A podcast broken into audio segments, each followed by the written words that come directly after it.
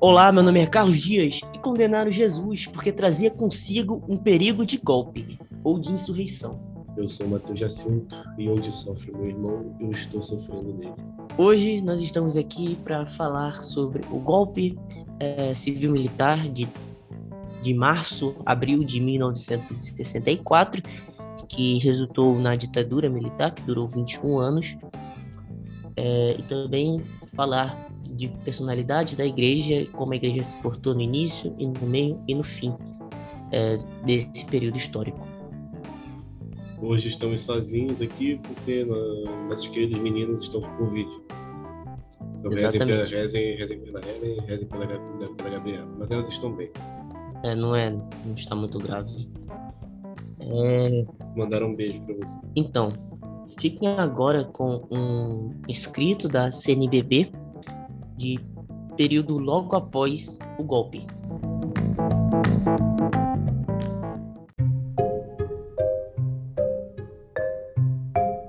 O povo brasileiro via a marcha acelerada do comunismo para a conquista do poder. As Forças Armadas acudiram em tempo e evitaram que se consumasse a implantação do regime bolchevista em nossa terra. Ao rendermos graças a Deus, que atendeu às orações de milhões de brasileiros e nos livrou do perigo comunista. Agradecemos aos militares que, com grande risco de suas vidas, se levantaram em nome dos supremos interesses da nação. E gratos somos a quantos concorreram para libertarem do abismo iminente. O que vocês ouviram é, foi isso mesmo, realmente está escrito isso que vocês leram, é que vocês ouviram, né? E olha, nós isso é uma fonte histórica, tá bom? Nós podemos ver como que estava a mentalidade das pessoas nesse momento, como que as pessoas elas enxergavam é, a situação no Brasil. Mas essa situação assim não chegou é, assim à toa. Foi uma construção de narrativas até chegar em março de 31 e pensarem que iria acontecer uma revolução comunista tal qual como aconteceu em Cuba alguns anos antes. Olha, o golpe militar, ele não começou em 64, muito menos em 61, tá? O golpe militar, a gente pode dizer que ele já acontecia desde a década de 50, já era gestado desde a década de 50. É, não à toa, tentaram né, golpear o Getúlio Vargas em 54, mas através do suicídio dele, né, em dia 24 de agosto de 54, a situação política brasileira é, mudou. As pessoas, os militares da época não conseguiram o apoio civil. É, adiou o conseguir... golpe em 10 anos. Adiou o golpe em 10 anos, o suicídio do Vargas.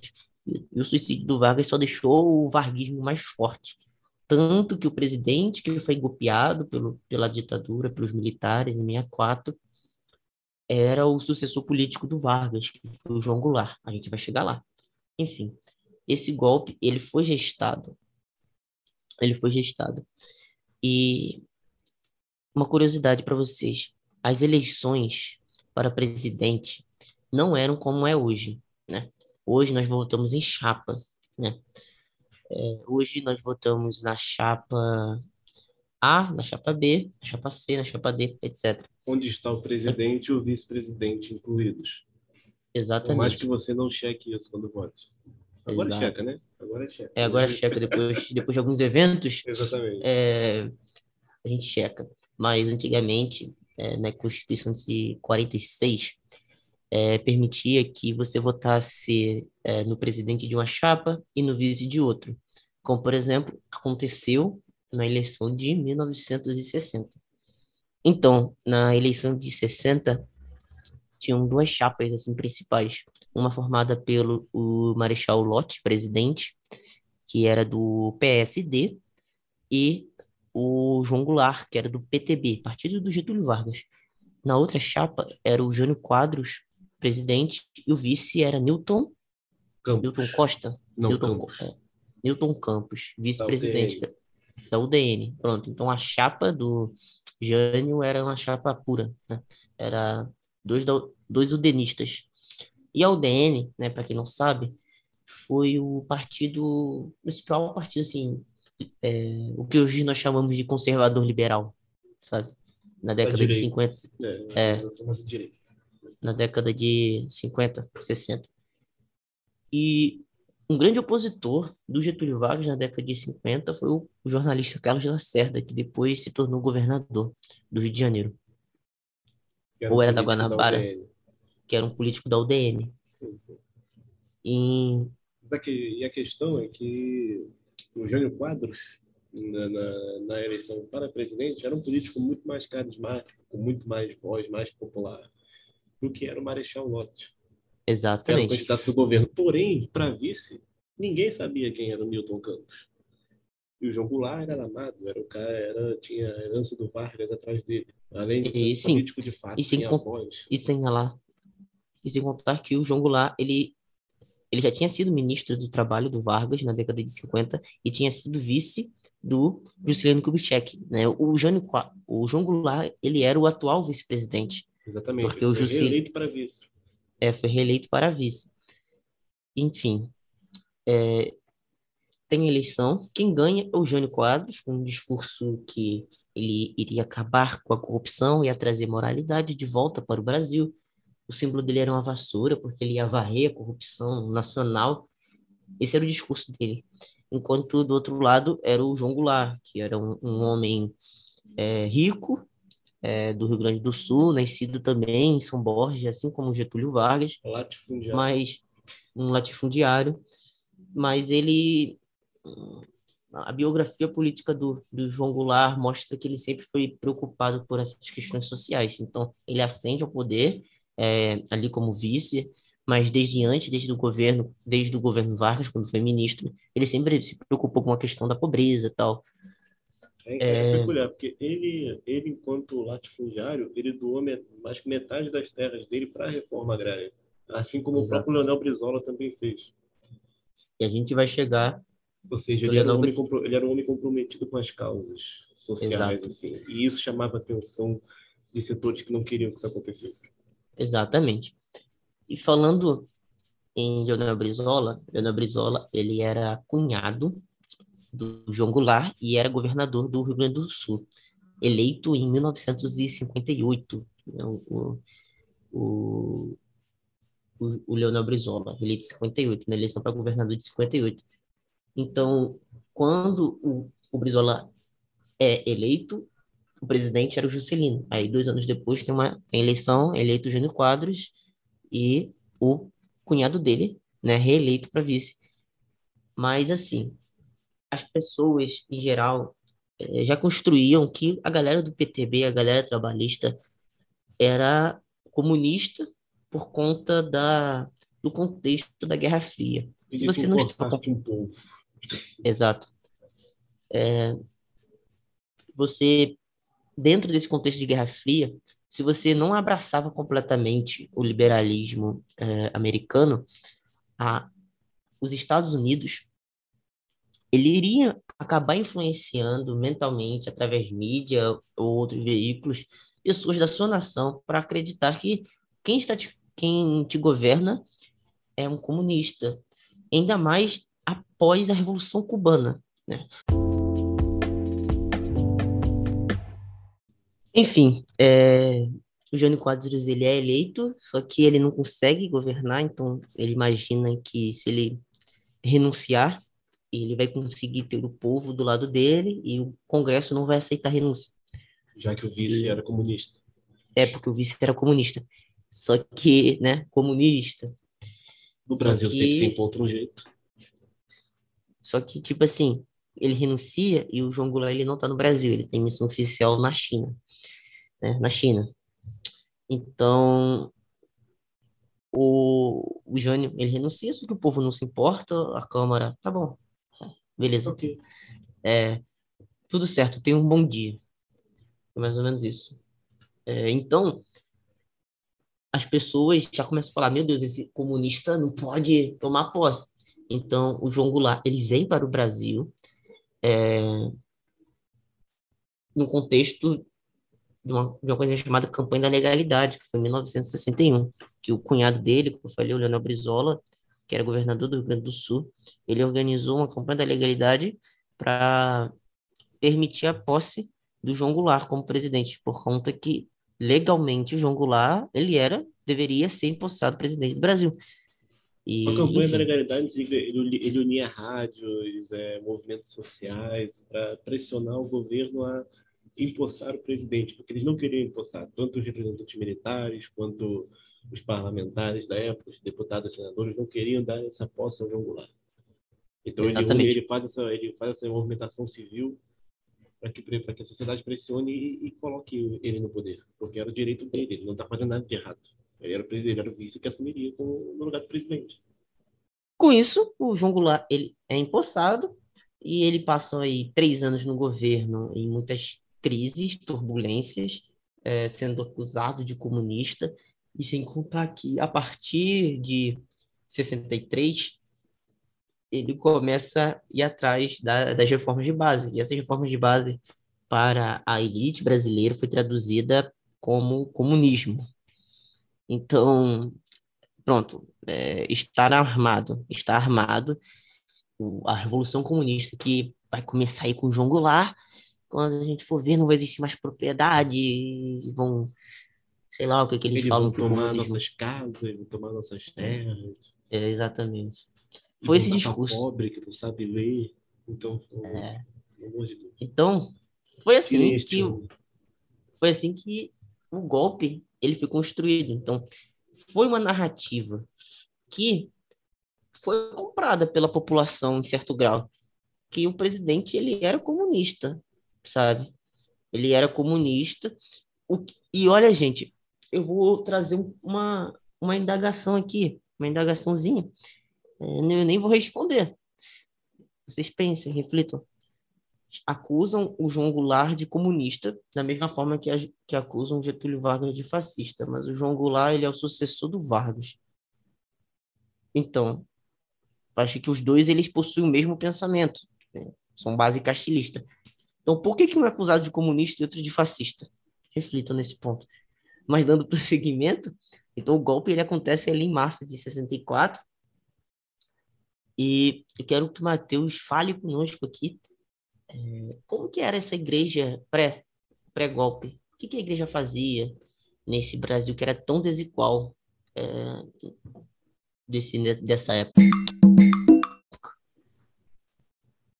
Inicialmente, eu já peço, vou, já vou pedir, vou pedir um pouco de, de licença um ouvinte que é mais neutro, um ouvinte que não gosta muito de, desses assuntos políticos, assim, porque é difícil não se manifestar enquanto a gente fala de temas que são tão caros, tão sensíveis, assim. Como o próprio, como o Carlos colocou, a questão do Vargas e do Goulart que toca muito ele. Então, falar também que assuntos que me tocam bastante. De situações desconfortáveis que eu passei nas últimas três ou quatro anos. Mas vamos ao ponto da história, vamos ao ponto do título do texto, do, do nosso episódio. A Igreja no Brasil, tal qual o Estado brasileiro, ele sempre esteve um pouco à parte da realidade do país. Muito porque o nosso, até a proclamação da República, a igreja era controlada pelo Estado. Os bispos, por exemplo, hoje em dia você fica esperando o Papa apontar um bispo para sua diocese quando, quando o atual renuncia. Antigamente isso era feito como, como se fosse o presidente fazendo. No caso era o imperador, e tinha que passar pelo Congresso, tinha que aprovar.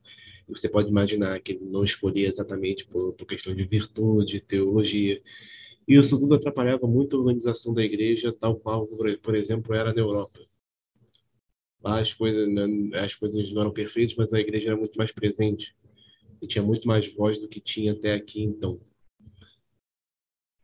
por essa questão, só depois da proclamação da República, que é quando o Estado e a Igreja vão se separar no Brasil, você vai ter a Igreja, no caso dos bispos, quando eu digo a Igreja, estou me referindo aos bispos do Brasil, uma maior autonomia, uma maior liberdade para se tomar atitudes independentes. Essa virada de chave para a igreja atuar socialmente no Brasil vai acontecer ali por 1916, 17, durante a gestão do a gestão no caso Qual, qual é o nome para se dar para um, o mandato de um bispo, assim, mandato? mandato. Beleza. É, eu ia falar pontificado, mas não. Não, não, não, não, não, é pontificado. Enfim, durante o, a, o reinado, vou colocar o reinado, porque o bispo reina. O reinado de, Dom, de Dom Sebastião Leme, na Arquidiocese do Rio, foi o segundo cardeal da América Latina e o segundo do Rio de Janeiro, o segundo do Brasil. É, o primeiro cardeal foi o Arco Verde, Arco nascido Verde, aqui, sim, nascido aqui em Pernambuco. Exatamente, já fui no túmulo dele, lá na Antiga Sé. É ele que vai escrever uma carta pedindo para que os católicos se mobilizem. Primeiro, se mobilizem para se recristianizar. Olha só, em 1916 ele estava falando de recristianizar o Brasil. Você imagina a situação de hoje para que os católicos se penetrassem no tecido social, formassem uma intelectualidade, formassem movimentos para se, para se promover a dignidade humana, que já já está um... em tendência na, na, Europa há muito tempo, por causa da sim, Renovaram, do Leão XIII, e vai chegar um pouco tarde no Brasil, tal qual qualquer coisa chega tarde. Foi, foi criado, inclusive nessa época, a revista, no caso, tempo depois, a revista Ordem, em 1921. Um ano depois foi criado o Centro Dom Vital, em 1922. E está diretamente vamos, ligado a esse pedido do, do, que é do, do Cardeal Leme. Sim. Cardeal Leme. É, inclusive vai ter episódio sobre o Centro Dom Vital, esperem. Principalmente sobre Alceu Amoroso Lima, que é um grande nome que a gente vai falar. Durante a década de 30, que aí depois da Revolução de 30 vai começar a ter uma liberdade política um pouco maior no Brasil, por mais contraditório que, para quem conhece o contexto, isso possa parecer, é, vai se formar a primeira instituição civil, católica civil, assim, que é a Liga Operária, não é a Liga Operária, não, a Liga Operária é depois, perdão. É, é, a Liga Eleitoral Católica, que vai começar a promover políticos católicos. E à frente dessa liga vai estar o Plínio Correia de Oliveira, do qual não vou entrar em detalhes neste episódio. Se, de, se der permitir, vai ter um episódio só sobre ele, com opiniões vastas. Enfim, é no. Mas é junto na década de 30 que realmente vai florescer, já uns 15 anos depois do, do, do pedido do, do Cardeal Leme, que você vai ter a, a, chegada de outros movimentos que já existiam na, na Europa, no, na Igreja dos Estados Unidos também, vão chegar na América Latina e no Brasil. Por exemplo, vai ter a, a Ação Católica, que era, um, que era um movimento organizado em paróquias, para se discutir, para promover, por exemplo, parecido com os vicentinos que você tem hoje, só que uma forma mais. Era realmente. Realmente discutir um problema, tentavam se propor so, soluções, não, não só além da caridade. Você tinha a Juventude Operária Católica, que, que fundada pelo, pelo Joseph Cardijan, lá na, lá na Bélgica, também seria ótimo ter um episódio sobre ele.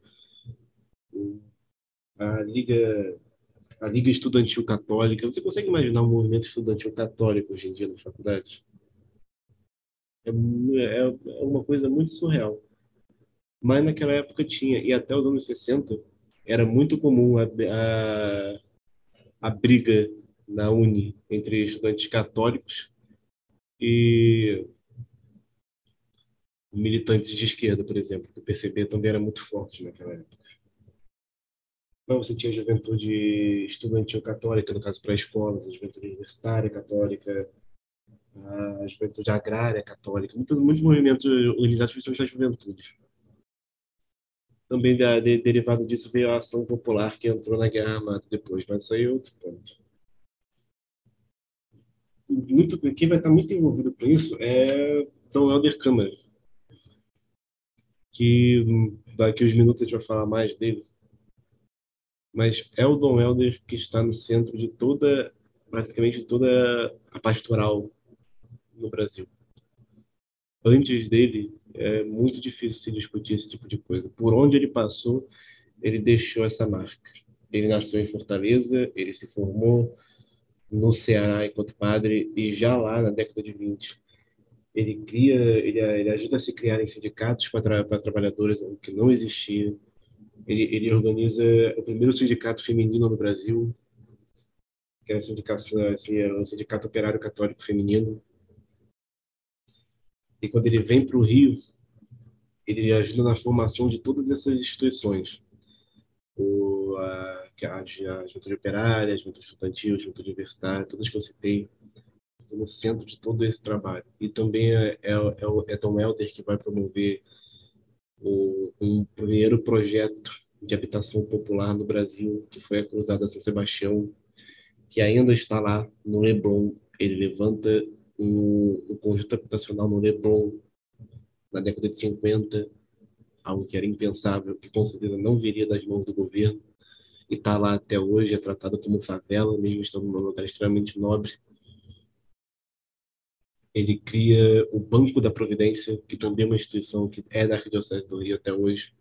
Ah, esqueci de citar, ele era, ele era bispo do Rio nessa época, durante a década de 50 que é uma, e, o Banco da Providência é uma, é uma instituição que foi criada por a distribuição de renda. Ele tinha o nome de banco, mas ele não era um banco, porque ele não cobrava juros de quem de quem ia até ele, de quem pedia empréstimo. Ele era uma instituição para, para distribuição de renda, para caridade, e que dependia de doações externas. Ou seja, não lucrava como, não lucrava como um banco lucra, e até hoje, desde aquela época, faz quase 70 anos, é uma instituição que promove formação técnica, promove a inserção de muita gente no mercado de trabalho, de gerações de pessoas, e é, é um trabalho incrível. E é até difícil falar a importância que isso tem e até um pouco de dor por o quanto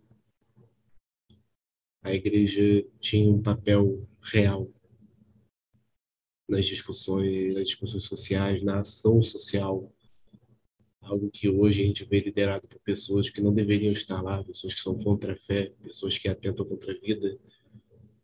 E não estou falando de políticos de direito aqui. Nós perdemos esse espaço. Nós perdemos o local que deveria ser nosso e que já foi nosso um dia. Mas enfim, retomando, retomando o ponto, é, é por Dom Helder e pelo cardeal Dom Carlos Carmelo de São Paulo que vai se fundar a CNBB no Brasil, com a bênção do, do secretário de Estado do Vaticano, que era Giovanni Battista Montini, que depois veio se tornar o Papa Paulo VI, com a condescendência do Núncio Apostólico também, antigamente, até conferências episcopais são algo muito recente na história do Brasil, na, na história do, da igreja no geral. A CNBB foi uma das primeiras. E quem era responsável até o Conselho Vaticano II por ser a voz da igreja nos países não eram os bispos desses países, mas eram o núncio apostólico, como diplomata da Santa Sé.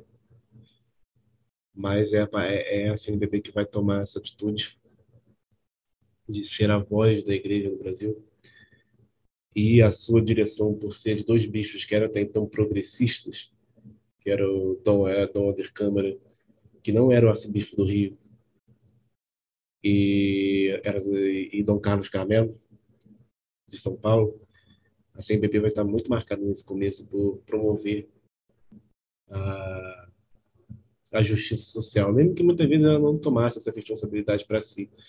Mas a gente vive num país tão injusto que a igreja era, único, era, era a única instituição que podia promover a dignidade e a luta das pessoas. Então, uma das grandes marcas da CNBB nesse começo é a luta do, do movimento de educação de base para tentar se levar escolas para campos rurais e para áreas periféricas, algo que não existia. E, se trabalhava principalmente com método radiofônico, que era o, era fácil ter um rádio antigamente. Mesmo que fosse o mais porco, o mais porco, mais fraco possível, era fácil ter um rádio. Então, se enviava representantes como professores, inclusive nesse movimento é que começa Paulo Freire a, a instituir o seu método.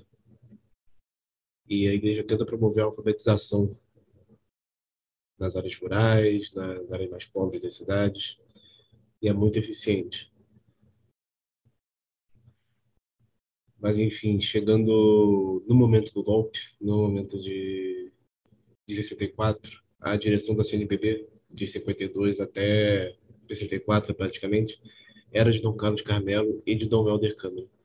Apesar de que vocês ouviram esse primeiro momento, esse, esse, a nossa leitura do dia, é da carta oficial que saiu foi 3 de junho de 64, Foi, foi em junho, foi em junho. Exatamente, foi em 3 de junho de 64. Dom Helder já era é, arcebispo Sim, do, daqui, de, daqui de Recife, é, da, da Arquidiocese Olinda de Recife, que Dom Helder se tornou arcebispo daqui em 12 de abril de 1964. Sim, por, uma, por uma manobra, por, por, por, por influência. É, é, é complicado a gente acusar quem está morto. E, de, nenhuma forma, de nenhuma forma isso é, diminui a dignidade desses representantes que foram homens de Deus e pastores legítimos do seu povo. Mas por influência do Dom Jaime de Barros Câmara, que era o cardeal do Rio de Janeiro e não era parente dele, é, ele foi designado para a Arquidiocese de Recife para sossegar um pouco. Quando a CNBB, quando na, em 64, em 64, vocês me perdoem, eu sou uma pessoa de um pouco ruim do, do discurso, o, a, a, da CNBB já tinha mudado. Não era mais Dom Carlos Carmelo, e Dom, no caso ele era presidente, e Dom Helder Carmelo secretário-geral. O secretário-geral trabalha mais que o presidente da CNBB. É como se fosse um primeiro-ministro e um presidente. É ele que tem o poder mais prático. O presidente da CNBB ele fica com a, mais a parte diplomática, a parte mais de falar, de abrir a boca. O, tinha sido trocado, é, quem tinha ganho a eleição, porque a presidência, a presidência da CNBB também é eleita, é feita por eleição dos próprios bispos, era Dom Agnello Rossi, que agora era o arcebispo de, de São Paulo. Dom, Dom Carlos Carmelo tinha sido remanejado para Aparecida, ele foi o primeiro bispo de Aparecida. Inclusive, ele vai trabalhar em Aparecida até os anos 80, até os seus 92 anos, ele nunca se aposentou. E o seu secretário-geral era Dom Vicente Scherrer, que na época era um grande, era um grande anticomunista. Era, tinha um seu posicionamento marcado contra isso, era um, era um conservador na, na no, no, seu sentido literal. Então, a, a posição da CNBB vai ser mais de conciliamento, porque essa primeira fase do, do regime vai ser marcada por essa essa imparcialidade, por esse afastamento desses termos, vamos falar mais de fé, vamos fazer as críticas do que ok, tem que ser criticado, mas não vamos nos ater a isso, porque já dedicamos muito tempo a essa questão, no caso em relação ao, ao período pré-golpe. Mas é, um, um, historiador, que é o Kenneth, é o Kenneth Serbin, que é um brasilianista que trabalhou com a ditadura no Brasil, ele encontrou na, no Instituto Nacional de Pastoral, que é, que é na sede da CNBB lá em Brasília, um, um rascunho de bispos progressistas, como Dom Helder Câmara, como Dom Carlos Carmelo, porque esses bispos não, esses bispos não assinaram aquela carta. A, a carta não foi assinada por todos os bispos, foi só por 26. Alguns não quiseram assinar aquela carta de 3 de junho. E eu vou ler aqui, eu tomar a liberdade de ler essa declaração, que é do mesmo período, mas obviamente não foi publicada. Sente-se a igreja ameaçada em sua legítima liberdade de missão pelas violências contra ela praticadas em quase toda a extensão do território nacional. Com efeito, representantes do poder temporal arvoram-se o direito de julgar autoritariamente a doutrinação da Igreja, reservando-se a competência de decidir o que ela ensina. É o cristianismo ou o marxismo? Proíbem a divulgação de documentos episcopais. Acusam os próprios bispos de subversivos ou comunistas. Não poupam o Vaticano invadem propriedades da igreja, envolvem a igreja em suspeita generalizada e desprestigiam perante o povo cristão e seus ministros. Porque isso é uma realidade. Quando se inicia a ditadura do Brasil, a CNBB, enquanto instituição, é necessário você separar até os dias de hoje o que é a CNBB enquanto órgão e a igreja no Brasil, que não que funciona independente dela, de certa forma.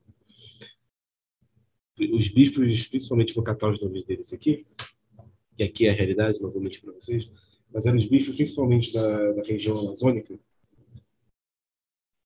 eles tomaram muito mais a liberdade de serem críticos ao governo, de se dedicarem mais às ações sociais, porque a ditadura inicia com o projeto amazônico, ela, ela tenta povoar aquela região forçadamente, dar utilidade. Integrar, é, é, é integrar. integrar.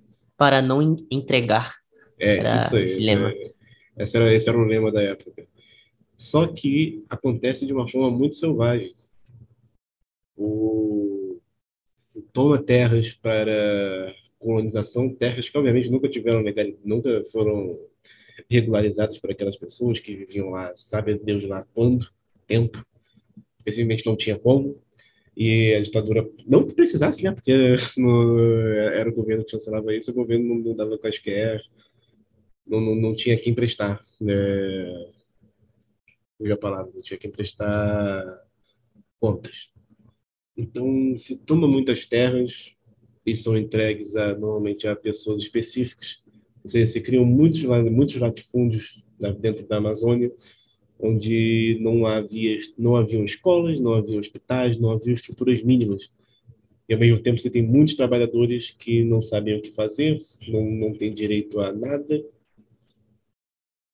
É um projeto de desenvolvimento que sai muito bagunçado, para usar a melhor palavra possível. Então, bispos, como o bispo de Marabá, que era Dom Estevão Cardoso Avelar, o bispo de Macapá, Amapá, Dom José Martiniano, e Dom Pedro Casaldáliga, da Primazia de São Félix, do Araguaia, que já era no Mato Grosso. Esses lugares, principalmente esse, esses que eu citei como Marabá e São Félix, da, São Félix da Araguaia, são regiões dentro da Amazônia dos quais não existia praticamente nada antes, de, de, antes dessa época. Então, não era terra de ninguém. É, eram lugares extremamente violentos e são até hoje. Eles, eles passam a tomar atitudes independentes, eles levantam mais a voz contra o governo e costumam eles, não, não é à toa que hoje você tem um, um grande bolsão de, de, evangélicos na região norte. Isso foi proposital. A ditadura incentivou a ida de missionários protestantes para esses lugares, para minar um pouco essa, essa rebeldia, essa instabilidade local. Tanto você são, são Dom Pedro Casaldáliga, ele é preso algumas vezes, algumas não, muitas vezes. Tem um, tem um secretário do, do bispo de São Luís do Maranhão, que ele é preso também pela ditadura logo em 65. Isso leva o, arcebispo de São Luís a publicar uma carta para todas as igrejas do estado, assim, do estado do Maranhão, para denunciar a tortura que já começava naquele tempo. É nessa região do Mato Grosso, é nessa região do da região norte da Amazônia, que o Maranhão também está incluído na Amazônia,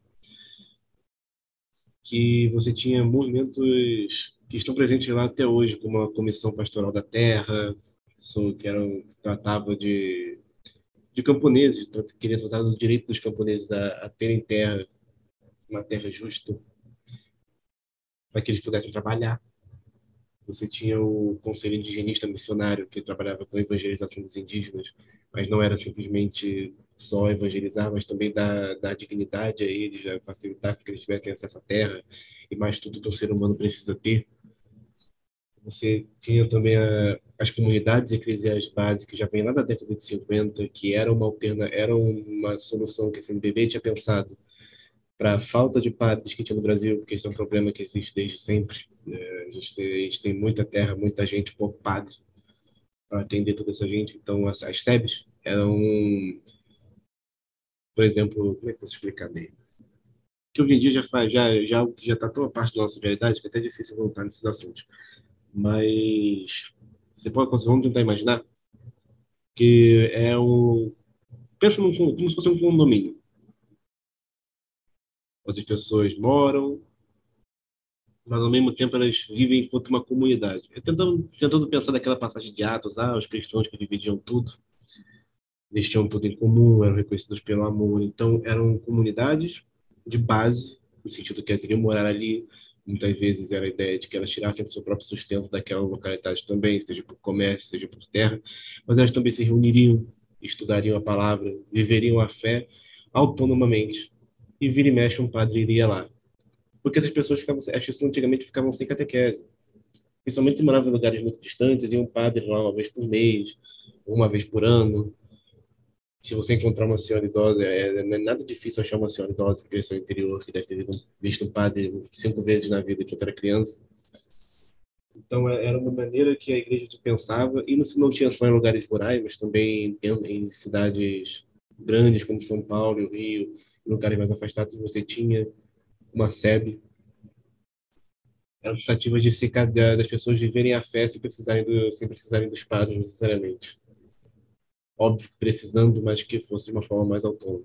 E as SEBs acabavam por ser é, uma um, um, local de luta social, porque se elas sempre estavam num lugar muito difícil e, e as pessoas se, juntas se organizando estudando o evangelho, veem as contradições que, tá, que existem naquele lugar e elas acabam por se tornar um centro de luta social. Era basicamente isso que acontecia. E a igreja e a, o governo militar, a ditadura cerceava todos esses movimentos, que não era bom e não era ideal que ainda mais que eles viessem da igreja. Sim. É, e a igreja, ela foi, nesse momento da ditadura, um órgão, é, um órgão, posso dizer isso. A CNBB foi um órgão, melhor dizendo, de muita mobilização, sabe? É, contra a ditadura. Isso é algo que Gabi, que aqui não está presente, mas sempre fala, é que o ódio que certos setores da política de hoje possuem da CNBB porque certos setores possuem uma saudade imensa da ditadura militar e a CNBB combateu a ditadura. É, um, um desses nomes da CNBB é o já citado Dom Helder Câmara, que, como já disse, em 64 ele veio aqui para a Arquidiocese. Eu falo aqui, mas eu não sou da Arquidiocese Olinda Recife, né? Eu sou da Diocese de Nazaré, que é aqui em Pernambuco que foi desmembrada da, da então Diocese de Olinda, é, no início do século XX. Enfim, o Dom Helder ele veio para cá na década de 60 e até hoje ele é, ele é lembrado aqui em Pernambuco. Então, o Dom Helder aqui em Pernambuco, ele ainda é lembrado sempre, todos, todos os lugares onde tem uma igreja católica aqui em Pernambuco, é, alguém se você conversar com uma pessoa mais velha, alguém vai falar de Dom Helder para você. Por quê? Aqui em Pernambuco, é, teve uma grande um, um, grande problema é, desde muito tempo que é, que é a concentração de renda é, de, de terra aqui em Pernambuco. É, teve um ex-governador que foi o governador daqui quando houve o golpe, que foi o Miguel Arraes, que ele, quando foi após a ditadura, ele fez vários programas sociais para pessoas do campo e tal. E a CNBB, a Igreja Católica, ela sempre esteve do lado, pelo menos assim, na segunda metade do século XX para cá, esteve muito do lado é, dessas pessoas, dessas comunidades.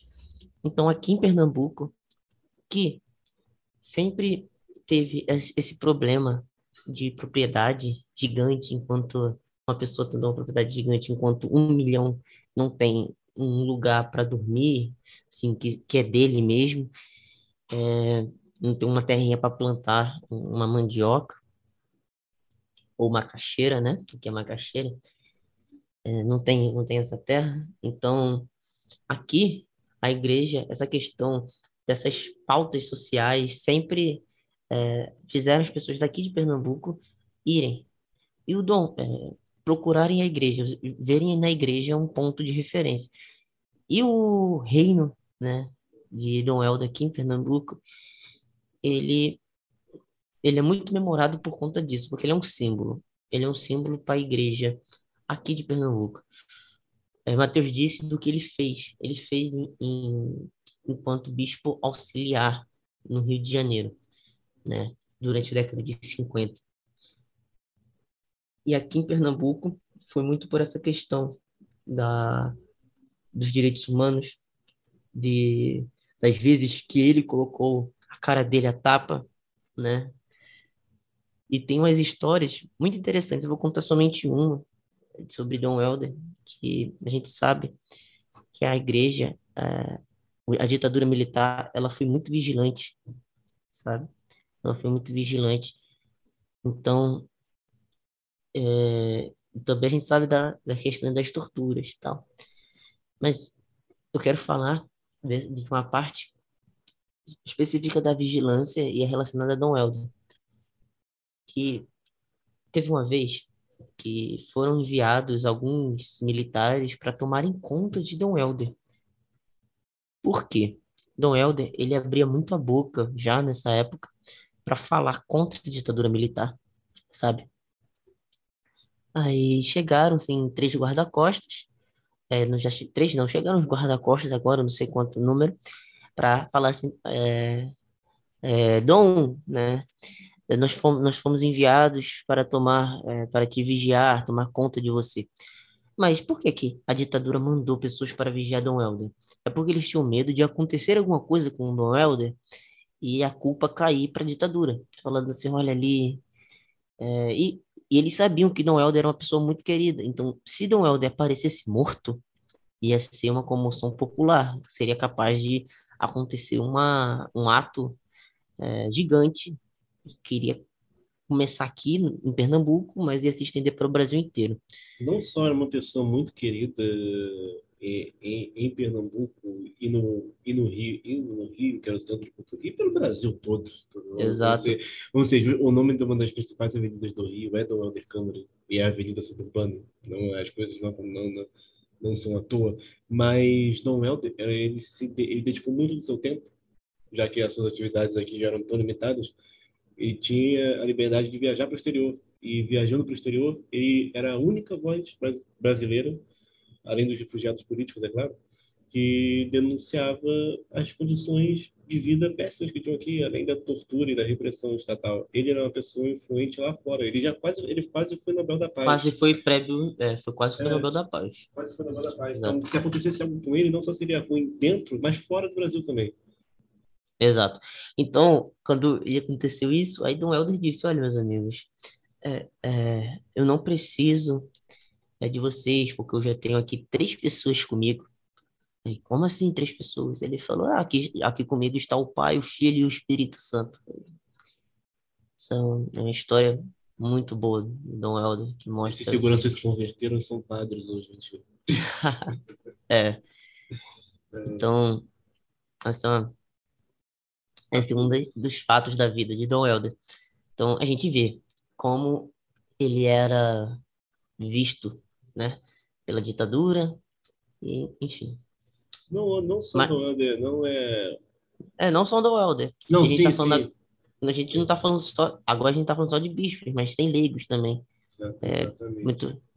e... Tarcísio Padilha, Cândido Mendes, eram homens Sobral muito Pinto. católicos, Sobral Pinto, e nenhum desses, nenhum desses três nomes que eu citei chegava perto de ser comunista.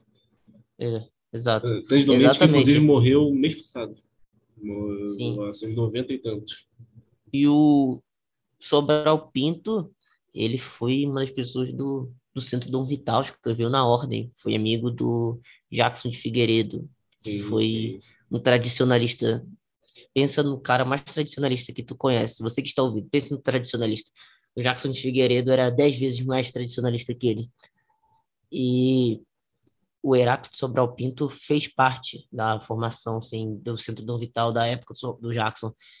Mas mesmo assim, ele. É, ou seja, por conta disso, ele era muito anticomunista, mas mesmo assim, ele foi contra a ditadura. Assim, ele, ele foi a favor. Ele defendeu né, o Luiz Carlos na, na. Era Vargas, na era Vargas, na, no auge da perseguição política brasileira, você tinha, ele defendia o Luiz Carlos Prestes, que é o maior comunista da história do Brasil, porque até ele se, se revoltou com, com o Estado que, que ele era tratado. E a vida isso. do Sobral Pinto é marcada por isso, é, é, marcada pela luta contra a injustiça. Ele se revoltava Tem perante um... a injustiça.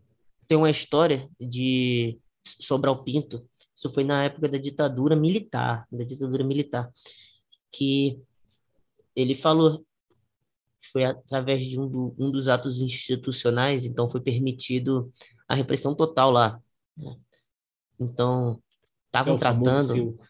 É o 5 de dezembro de 68. Exatamente. É, o Sobral Pinto, ele foi para soltar, porque assim que teve o golpe, ele foi a favor, ele foi a favor do golpe. Sim.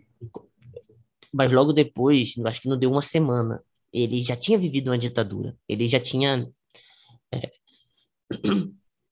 vivia do Estado Novo. Então, ele sabia como a ditadura funcionava, então ele sabia que aquele golpe de 31, o que aconteceu, aquele ali tinha sido um golpe que estava se desenhando uma ditadura. Tem então, de jacaré, bico de jacaré. É. Só pode ser jacaré. Só pode ser jacaré. Então, o Sobral Pinto, ele já se mobilizou contra pra, e também para salvar pessoas. Então, ele, ele era advogado, então ele fazia serviços gratuitos, tirava as pessoas da cadeia. E teve uma vez que ele colocou lei de proteção aos animais, porque ele falou assim, olha, vocês não Foi vão contra o Prestes.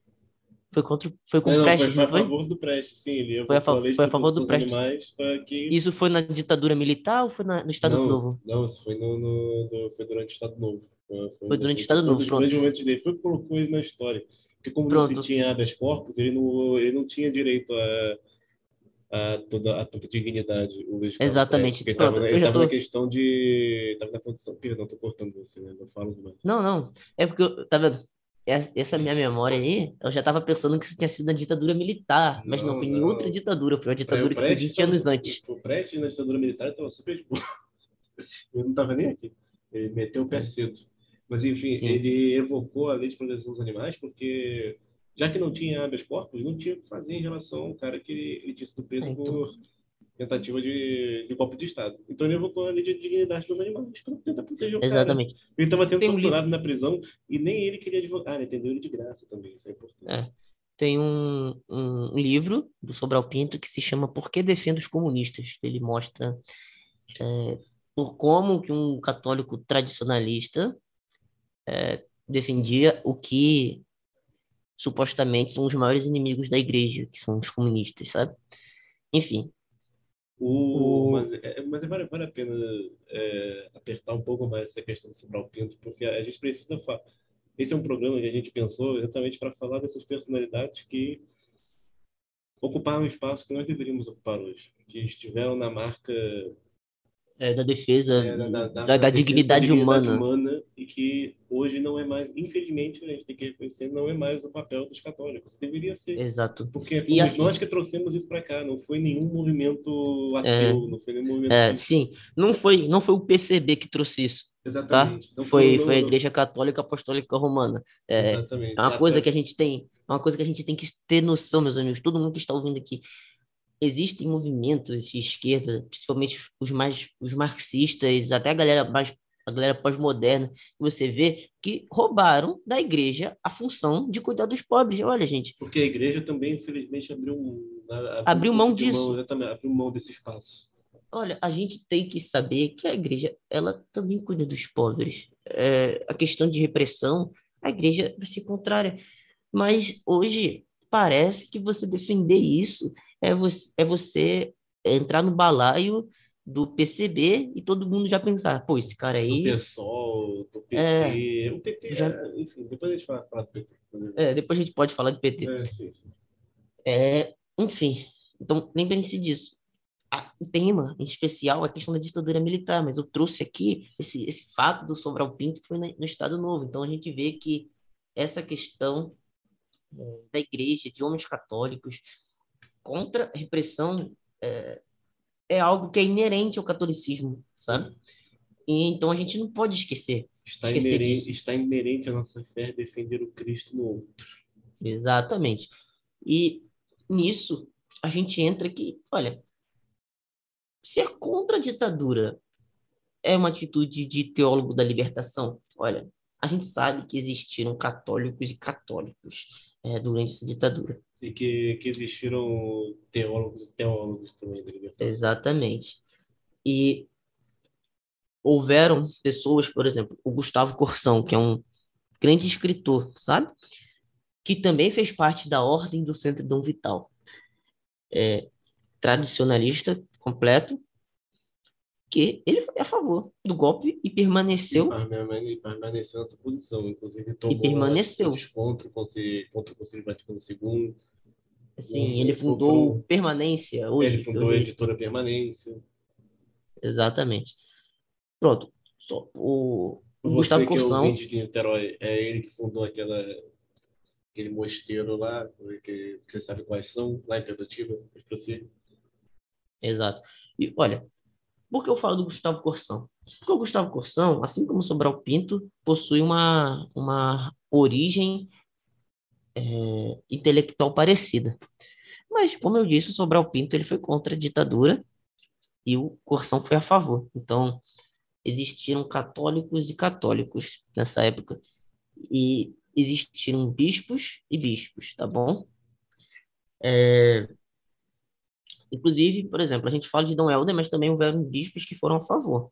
Claro, é... então teve Dom, como o próprio, próprio mesmo teve um, aqui, Dom se eu não me engano, foi, eu acho que foi esse, que era o de Mariana, que ele foi para Aparecida não, não, comemorar. Não. Esse foi o Dom Geraldo de Proença Sigur. Esse que, foi para Aparecida, se, né? Se escreve Sigalt, que era, que era um arcebispo de, de, Mariana. de Mariana. Ele estava no Conselho Vaticano II do lado mais conservador possível, apesar de que ele, ele, não quis não quis entrar no, no, no bonde de Dom Lefebvre e Dom Castro Maier. Dom Castro Maier, ele não quis tomar esse partido para ele. ele. Exatamente. Ele aceitou aceitou de boas. Aceitou a liturgia. De boas a gente não sabe, mas ele aceitou. o ponto é que então, ele, ele aceitou.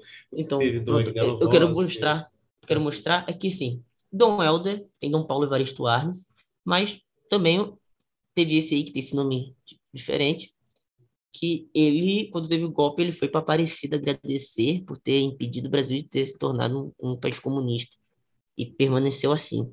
O próprio, Dom, o próprio do, do, do, Paulo Evaristo Arnes, quando ele ainda era frei, ele não tinha sido nomeado bispo ainda, ele era um frei franciscano. Isso é importante falar. Os franciscanos até hoje são a sede, a sede geral, entre aspas, de franciscanos do Brasil é em Petrópolis.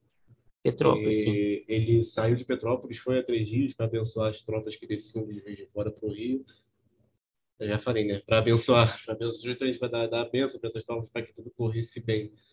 Então tá liberado, tá, Neni? É, né, você pode ter sido a favor, inclusive até Dom, Dom Helder não foi exatamente contra o golpe, nem, nem Dom Carlos Carmelo, porque talvez realmente o Brasil estava um pouco instável socialmente, talvez aquilo viesse a melhorar, mas não veio. Exato. E está livre de você mudar de posição. Oh. Você pode mudar. Você, não, você pronto, não eu vou é falar. Eu vou falar minha. Eu, se eu tivesse estivesse na faixa dos meus 20 anos em 1964, eu, pela, pelo contexto, pelo, pelas informações que eram bombardeadas, eu também iria cair no discurso que o João Goulart era comunista, então também seria a favor, sabe? Eu, eu também seria, eu também seria, mas depois, se tudo der certo, eu iria me virar contra. Então, é, a gente também tem que pensar que as pessoas naquela época teve um soft power. Nem sei se eu posso falar que é soft power, velho. Mas é soft power. soft power é, mas enfim, soft power é um conceito de relações internacionais que é um país, um país vender a sua cultura, é, a sua hegemonia através de cultura, tipo a gente conhecer sobre Coreia do Sul por conta de K-pop, por exemplo. Exatamente. Mas... É um meio do, a, vender a sua cultura, exportar o que você é. tem, é um jeito de você influenciar o, outros países, além Pronto, das artes. Então, e então, é isso que os Estados conta... Unidos faziam no Brasil. É, Mas... exatamente. Então, por conta da, do, do, do, da influência americana que tinha no Brasil, a gente tem que saber que, cara, grande a galera mais letrada que lia, conhecia essas, que essas era questões. a galera realmente que fazia diferença. Que fazia política, que, que até hoje... É, exato. Isso que é um até hoje, importante, das pessoas até que hoje, se convenciam, é, até hoje. Até hoje é assim. Então, essas pessoas, elas sendo convencidas por esse discurso americano, eles iriam vender para as outras pessoas. Então, é, o que o pobre pensava, não, o, o pobre, pobre é mesmo, é... assim, a grande massa brasileira pensava, não fazia tanta diferença. Exatamente. É porque ele o estava pobre, parte da discussão.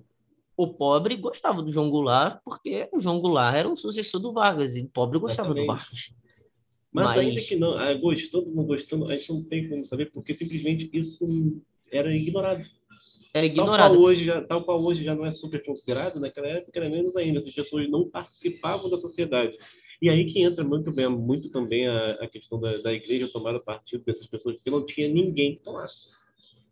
É, é, é, é, a partir, é, não, é a partir verdade, desse grande problema ninguém. dentro da igreja, é, é, a partir desse vazio de, de reivindicação que os, os bispos da Amazônia vão se posicionar primeiro contra a ditadura, porque eles vão ver a sofrência que é a vida dos camponeses ali, a miséria que eles vivem, o completo abandono em relação ao Estado. É a partir dele que outros bispos vão mudar de posição, é vendo essa realidade que Dom Helder fez tudo o que fez, é vendo essa realidade que Dom Paulo Evaristo Arnes também fez, fez. Isso é, eu vou, vou dedicar essa parte final do programa a falar de personalidades mais específicas, falar do, Sim. das pessoas que fizeram diferença realmente. O Dom Paulo Evaristo Arnes, ele foi sucessor de Dom, de Dom Agnello Rossi, na, na, na Arquidiocese de São Paulo. Dom Agnello Rossi era conservador. Ele não era exatamente a favor da ditadura, mas ele também não era contra.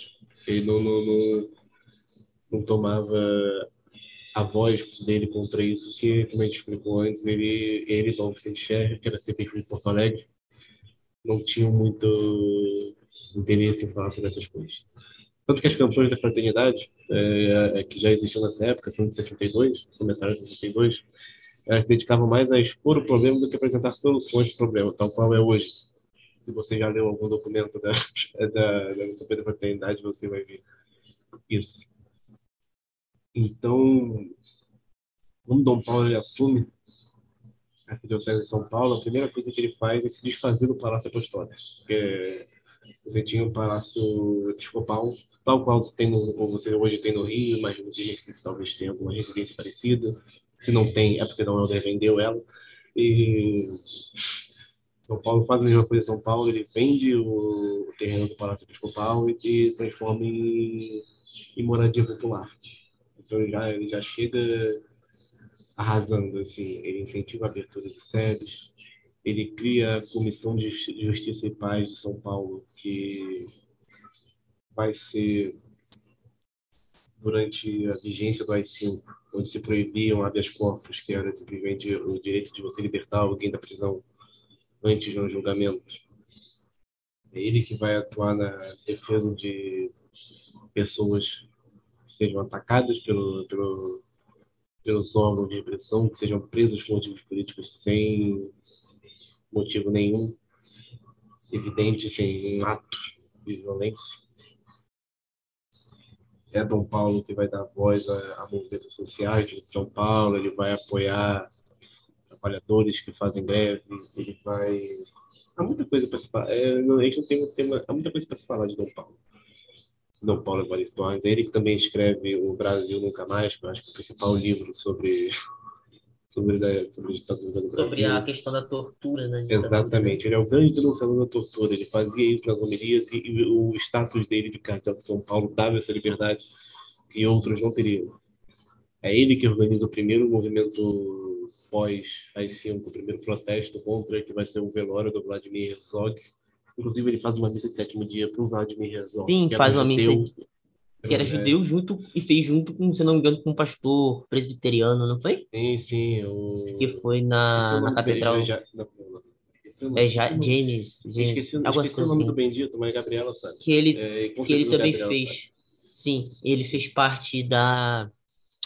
É, da Constituição, da Constituição, da, da composição do Brasil Nunca Mais, né? Porque o Brasil Nunca Mais, antes de ser um livro, também foi um sim, projeto para expor a, a, a, a, tortura.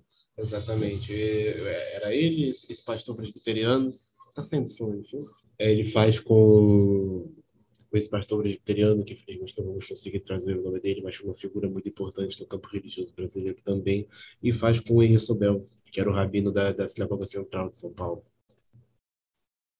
Ele faz o evento ecumênico e esse evento é o primeiro que é o primeiro ato, acaba se transformando no primeiro ato contra a ditadura depois da repressão total. E aí acontece por intermédio dele, por influência da igreja. E ele vai ter esse papel até depois da ditadura, até 99, ele vai estar sempre marcado por essa questão, pela questão da, da, posição, da posição política dele, da, da teve, social. Teve um comício é, na época das diretas já, é, que foi comício da Candelária, né? Que foi, foi no Rio de Janeiro, que uhum. reuniu grande, grandes nomes é, da política de lados é, que não eram necessariamente é, iguais ideologicamente. Uhum. por, por exemplo, é, nesse comício estava o Leonel Brizola, o mesmo Leonel Brizola, que eu, que eu falei no começo, da mesma forma que estava o Sobral Pinto, e estava o Fernando Henrique Cardoso, estava o Lula, sabe? Eles estavam lá é, clamando pelo fim da ditadura militar, entendem? É, e o Sobral Pinto, ele já era um homem de idade, sabe? acho que ele estava com cerca de 90 anos, sabe? Hum. Tava, um, tava aquele barulheira de comum de comício. E o Sobral Pinto, quando chegou a vez dele de falar, se eu não me engano, foi logo depois do Brizola, tanto que nas fotos que tem do Sobral Pinto, é, tem o Brizola do lado dele nesse comício, sabe? Hum. É, o Sobral Pinto, ele, ele chegou e gritou lá no microfone: Silêncio! Todo mundo se calou para ouvir o Sobral Pinto falar. Então, a gente vê. Essas pessoas como... eram importantes na sua época, por mais que Exatamente. a gente acabe esquecendo de todas elas. A gente, a gente esquece do Sobral Pinto. A gente esquece, a gente esquece, da, a gente esquece da história do Brasil. Exato. O brasileiro é especialista então, em esquecer. Exato. E a gente é um grande nome, um homem católico que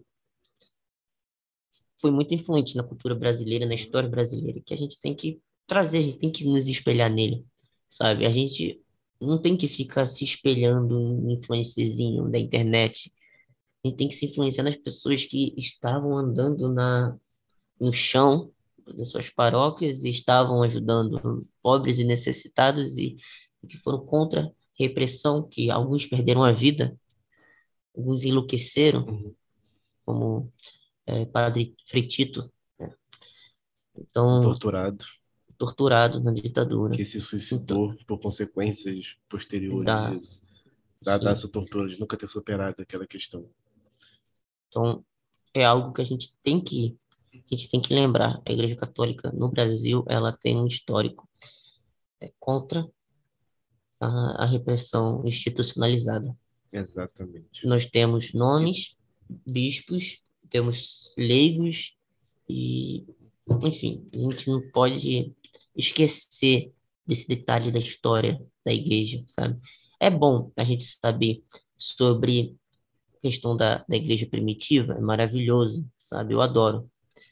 Mas a gente também tem que saber questões da nossa igreja. Vocês querem pensar, brasileira. Na, querem pensar na, na, igreja antes do Concílio Vaticano II? A gente já falou um monte de coisa que, que aconteceram antes do concílio.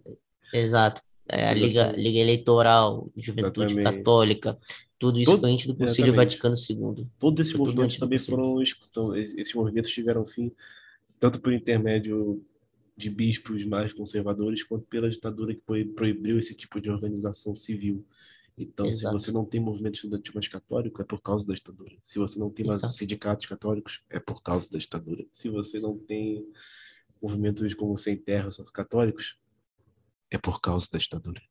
Então, então é vamos repensar sobre essa questão. É, aproveitar... Nossa, esse programa está imenso já, provavelmente. Né? Mas, enfim, ah, para eu não perder, não, que esse programa não feche sem que eu fale de pessoas importantes, eu vou separar quatro pessoas específicas para tratar antes que nosso tempo, tempo acabe, que isso não se estende muito, para que a gente possa encerrar e eu não posso deixar de falar dessas pessoas. Dom, primeiro eu queria começar por Dom Valdir Cardoso. Dom Valdir Cardoso, ele era bispo de Volta Redonda. Volta Redonda, para quem mora aqui no Rio, talvez já conheça e saiba, é uma cidade que, onde residia a Companhia Siderúrgica Nacional, que era a maior siderúrgica do Brasil. Trabalhava com todo tipo de fundição de aço, você já vê muito saco de cimento da CSN por aí. Era uma fábrica muito importante, uma cidade muito fabril uma cidade muito operária, e na época da ditadura ela era, ela era considerada de segurança nacional, então você tinha muita vigilância em cima disso. Por causa de denúncias de rebeliões de trabalhadores, muitas vezes isso chegava até Dom Valdir. Dom Val, uma vez que teve os trabalhadores fizeram um ato, fizeram uma peça assim numa festa da própria empresa que uma peça que satirizava a, as condições de trabalho que eles viviam, que não eram boas. E com a passagem dos dias, todos esses trabalhadores foram sendo presos, todos que participaram da peça, na, na peça foram sendo presos, um a um. Dom, Val, Dom Valdir ele se enfiou dentro do dentro do, do quartel de Volta Redonda e se considerou preso até que esses problemas fossem resolvidos. Isso causou muito problema na época. Mais uma vez a, a casa dele foi invadida atrás de documentos, atrás de de preso, é, de fugitivos políticos, de foragidos, que se acreditava que eles escondiam essas pessoas. Muitas vezes ele se, algumas vezes ele fez essa questão de se considerar preso e algumas vezes ele foi preso de fato. Por exemplo, quando quatro soldados foram mortos dentro, da, dentro do quartel sem explicação nenhuma, as mães desses soldados, que eram de Volta Redonda, eram soldados de, de serviço militar obrigatório, jovens, e elas foram até ele para reclamar e ele levou isso até o Núncio, mas o Núncio não se importou. Então ele levou até a CNBB que levou até o governo. E isso foi a pior coisa, porque se abriu um inquérito um inquérito militar contra, contra o Dom Valdir e ele não teve paz o resto da vida dele por causa dessa atitude. Eu, as duas próximas pessoas que, eu preciso, que é necessário falar no caso, eu vou falar delas juntas, porque a atuação delas foi muito marcada por estarem juntas. Que era Dom Aloysio Lorscheider e Dom Ivo Lorscheider. Ter, com T. Um é com D, o outro é com T. Um é ter, o outro é ter. Eles eram parentes, eles eram primos. E ambos foram eleitos juntos para presidente e secretário-geral da CNBB, na sucessão de Dom Agnello Rossi e Dom Vicente Scherer os dois eram do sul. Inclusive o sul é muito marcado. É, todo, muita gente que está falando aqui é da região sul, é do Rio Grande do Sul. O Rio Grande do Sul é muito marcado por essa questão social. Não, não sei exatamente porquê, mas muita coisa brota de lá. Um era arcebispo de Santo Ângelo e o outro era um, o Dom José, no caso do Aloysio, era bispo de Santo Ângelo. Depois ele foi transferido para Fortaleza, onde vai acontecer um episódio muito marcante da vida dele também. E Dom José, Dom José Ivo Lorchaiter, ele era bispo de Novo Hamburgo, que também é no Rio Grande do Sul. A atuação dele vai ser muito marcante, porque vai ser o momento em que a ditadura, a ditadura vai se radicalizar mais e também a posição da igreja contra isso vai ser muito mais forte. Porque em 70, na, já na gestão de Dom, de, de Dom Aloysio enquanto presidente, que Dom Aloysio não era, não era um bispo progressista, também como Dom José Ivo também não era um bispo progressista. Ser, dadas as questões do, da manifestação sobre tortura, especialmente sobre membros da igreja, porque na gestão deles a, já se tinha uma voz muito mais forte contra isso, porque já acontecia de uma forma muito mais recorrente. E a CNBB já tinha abandonado essa neutralidade, entre aspas. A, o exército invadiu a sede da CNBB no Rio de Janeiro e manteve o Dom Aloysio preso por quatro anos. É incomunicável. Quando isso aconteceu, foi um alvoroço, porque foram os cinco bispos, é, os cinco cardeais do Brasil na época, que era Dom Avelar Brandão Vilela de Salvador, Dom Jaime de Barros Câmara, que era daqui do Rio, esse que era conservador, Dom Vicente Scherer, Dom Agnello Rossi, todos esses totalmente conservadores, com exceção de Dom Avelar ali. Todo ele, os quatro foram até foram até o presidente Médici em Brasília para pedir a libertação imediata dele, porque não fazia sentido, aquilo era um absurdo. E a Rádio Vaticano noticiou isso internacionalmente, no mesmo dia. Colocou no, no tanto no jornal quanto na Rádio Vaticano Internacional. E o Papa se manifestou contra essa questão. Então foi um, um parque muito grande na, a reputação internacional do Brasil naquela época. E esse foi o ponto de virada de chave em que a CNBB passou a ser muito mais crítica à ditadura do que estava vindo a ser até então. Que aí você vai ter atitudes muito mais fortes da tanto por Dom Paulo Evaristo que vai assumir como arcebispo de São Paulo naquele mesmo tempo. A, as viagens internacionais, internacionais de Dom Helder vão ser muito mais vão se intensificar muito mais até bispos conservadores, na época, como Dom Eugênio Salles, vão se posicionar contra. Dom Eugênio Salles ele era conservador, mas ele escondeu militantes de esquerda dentro do Palácio Episcopal no Rio. Muitas vezes, e ele, antes de morrer, ele dizia não se arrependia disso em nenhum momento. Ele fez o que achou que era certo, mesmo que não concordasse com aquelas pessoas. E uma página. Ah, antes de eu entrar no último, tem que falar sobre Só fazer um breve comentário. Quando Dom, Dom Luiz ele era arcebispo de Fortaleza, ele se voluntariou para negociar uma rebelião de prisioneiros que estava acontecendo. Negociar pela, pela para que, para, que, para que a rebelião parasse. E ele entrou sozinho, ele quis entrar sozinho na prisão para negociar, e ele foi feito refém de, por, por, um prisioneiro. Inclusive, tem essas fotos no Google dele, do, do prisioneiro dando um mata-leão nele. Ele ficou naquela posição, sei lá, não lembro agora se foram horas ou se passou até de um dia. Mas a todo momento ele se preocupava, ele pedia aos policiais que não matassem aquele prisioneiro que estava ali com ele, não fizessem nada disso, que tudo corresse em paz, que tudo ia terminar bem de fato tudo terminou bem. Então você vê como é que é, é o coração do homem que se importava. E se importou com o povo até o fim da sua vida. Depois ele passou por Fortaleza. É tanto que ele foi feito cardeal em Fortaleza, só pelos seus, pelos seus atos pastorais, porque não é uma sede uma sede cardinalice. Depois, ele, no final da vida, ele foi ser bispo de, de Aparecida também. Ele está enterrado lá. E são duas figuras que também não, não têm biografias, não têm a sua vida divulgada. Dom José Lochaiter também era muito importante. Ele era uma voz muito forte, na, principalmente na reivindicação frente à, à presidência da República, porque como secretário-geral ele tinha essa, essa autoridade, ele, era ele que se encontrava com o governo. E muitas vezes ele tinha que baixar a cabeça porque os bispos queriam que ele fosse menos radical nessas reivindicações. Entre, entre tantos nomes aqui que a gente acabou citando, como Dom Paulo Evaristo Arnes, é, Dom Aloysio Lorscheider, se não me engano, Dom Frivo Lorscheider também. Eles eram franciscanos, os franciscanos estão muito marcados nessa luta. Tanto franciscanos quanto dominicanos, jesuítas. Não só acabaram que são ordens muito influenciadas pela Télio, mas eles sempre estiveram muito à frente dessa dessa dessa manifestação pela dignidade humana. E para encerrar o programa, eu queria citar a vida de Dom Adriano Hipólito, Dom Frei Adriano Hipólito, também franciscano. Ele era de Aracaju, mas como como religioso ele se move pelo Brasil, assim, ele acabou vindo parar na, na Diocese de Nova Iguaçu. Ele foi bispo auxiliar de Salvador, mas acabou sendo remanejado para cá. Se eu não me engano, logo na primeira, ele é dos primeiros dos primeiros bispos de Nova Iguaçu, aqui na Baixada Fluminense.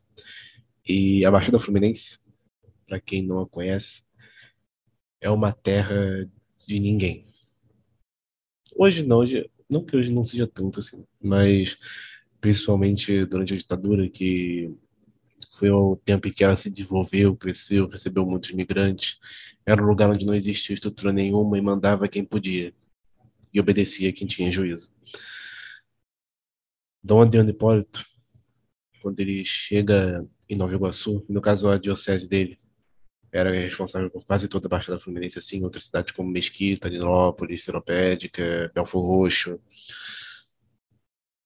Ele encontra um lugar onde a criminalidade reinava, e no caso eram muitas vezes políticos, como Severino Cavalcante, o famoso Homem da Capa Preta, que mandavam, colonizavam aqueles lugares e pressionavam as pessoas a, a voltarem deles e se não obedecesse era violência, morte, além da pobreza, a precariedade que era aquele lugar.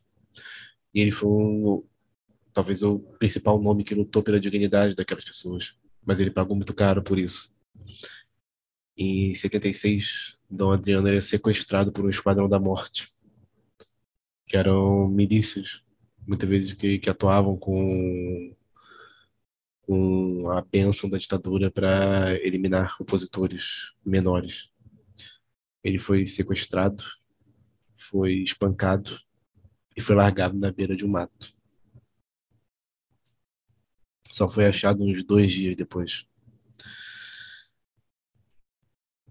E a vida inteira ele sofreu com a, disparos de, de fuzil na direção de sua casa, é, tiroteios para, para assustar, pichações, falando para ele tomar cuidado. Ele foi uma pessoa que sofreu violentamente com a atuação da ditadura no Brasil. E ele tem uma história muito esquecida, por mais que a Diocese de Nova Iguaçu lembre muito bem dele. Ele é um bispo que ficou 30 anos à frente daquele, da, daquela diocese e sofreu bastante. E foi um grande promotor da dignidade das pessoas que moram por ali. Ele foi sequestrado em mais de uma ocasião também. Não foi a primeira vez. O carro dele foi explodido na frente da sede da CNBB, no Rio, na época. Então, ele era. São dessas pessoas menores cuja história não é lembrada e que às vezes precisamos fazer um esforço para que a memória dela viva. E a gente está deixando aqui de falar de muita gente, muitas pessoas que poderia falar, poderia falar sobre Dom Fernando Gomes, Dom José Maria Pigres, que Padre Ávila. Oi? Pode falar também sobre Padre Ávila, né? Pô, Fernando, ba do... Fernando Bastos de Ávila. Sim, que fundador da, do setor de Sociologia da PUC Rio de Janeiro, que escreveu Exatamente. grande parte dos documentos da CNBB durante esse período. Uhum. A gente poderia falar de leigos como Tarcísio Padilha, como Cândido Mendes, poderíamos falar de outros bispos como Dom, Dom Fernando Gomes, Dom José Maria Pires, que foi um dos primeiros bispos negros do Brasil. E isso ele teve um papel muito importante também né, na questão da luta antirracista, principalmente dentro da igreja, ele era arcebispo da Paraíba. No caso, literalmente, porque no, no caso de João Pessoa, só que a arquidiocese se chama Arquidiocese da Paraíba. Dom Cândido Padan, que foi bispo de Lorena depois, e foi um, um homem que lutou muito pela educação brasileira. E te, te, esteve envolvido com a criação da Canção Nova. Ou seja, não, você, você veja como as coisas se entrelaçam na nossa história, mas enfim, esse programa já está imenso. E acho que a gente já acho que é bom já, já concluir, mas muitas pessoas, muitos católicos lutaram pela dignidade humana, muitos católicos estiver, seriam chamados de comunistas hoje pela maioria das pessoas que hoje são tratadas como referência. E elas são colocadas no esquecimento para essas pessoas justamente pela, por quem elas eram, e elas não merecem isso. E a gente também não merece não ouvir essas pessoas, não saber quem são essas pessoas.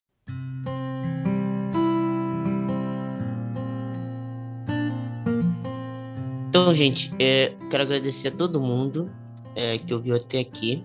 Quero agradecer ao Matheus. Gravamos esse episódio. Eu acredito que se você escutou até aqui, é, você deve ter aprendido alguma coisa. É, então, eu peço que você compartilhe é, com seus amigos, tal, porque o podcast é, nos, agregadores não tem como a gente fazer divulgação, não existe essas coisas. Então, Exatamente, então, a gente já faz o, o que podcast, a gente pode. É, o podcast ele cresce, as pessoas vão conhecer através da divulgação da, dos ouvintes. É, de propaganda boca a boca. Então, é, se você é, gostou desse episódio, gostou de outro, é, compartilhe, tá bem? Porque da mesma forma que você aprendeu algo, outra pessoa também pode aprender. Então é isso. Vejo vocês na próxima semana. Eu quero reforçar esse clamor aqui porque nós não ganhamos dinheiro algum com isso, estamos longe de conseguir ganhar alguma coisa, algum retribuimento pelo podcast. Nós fazemos isso pela evangelização e pelos valores que nós temos, pela missão que nós já repetimos inúmeras vezes aqui, que é de fazer com que outras pessoas que pensem como nós não se sintam solitários e que, outros, que ajudemos outras pessoas a encontrar um caminho dentro da fé. Então peço encarecidamente que vocês nos ajudem com isso, porque nós já fomos atacados, o perfil, nosso alcance já foi limitado inúmeras vezes. Nós já tivemos alcances maiores com outros programas do que estamos tendo agora. Então eu peço muito a vocês que nos ajudem. Que possamos, se for da vontade de Deus, possamos continuar crescendo e crescendo e crescendo. Esse programa aí levando a mensagem de Cristo, que é a mensagem de fé, a mensagem de libertação, a mensagem de esperança. A muitos outros. A todos que a qual providência quer que escutem. Não se esqueçam das pessoas que nos precederam e não sejam, não se deixem enganar, não se deixem se iludir. É isso. Muito obrigado. Sobral Pinto, que foi o grande advogado da luta pela redemocratização, e o Sobral silenciou a multidão aqui quando falou: peço silêncio. E diz: vou ler para vocês um artigo da Constituição. Todo o poder emana do povo. Leu isso aqui aí foi ovacionado. O preceito do artigo 1, parágrafo 1 da Constituição Federal. Todo poder emana do povo e em seu nome deve de ser exercido.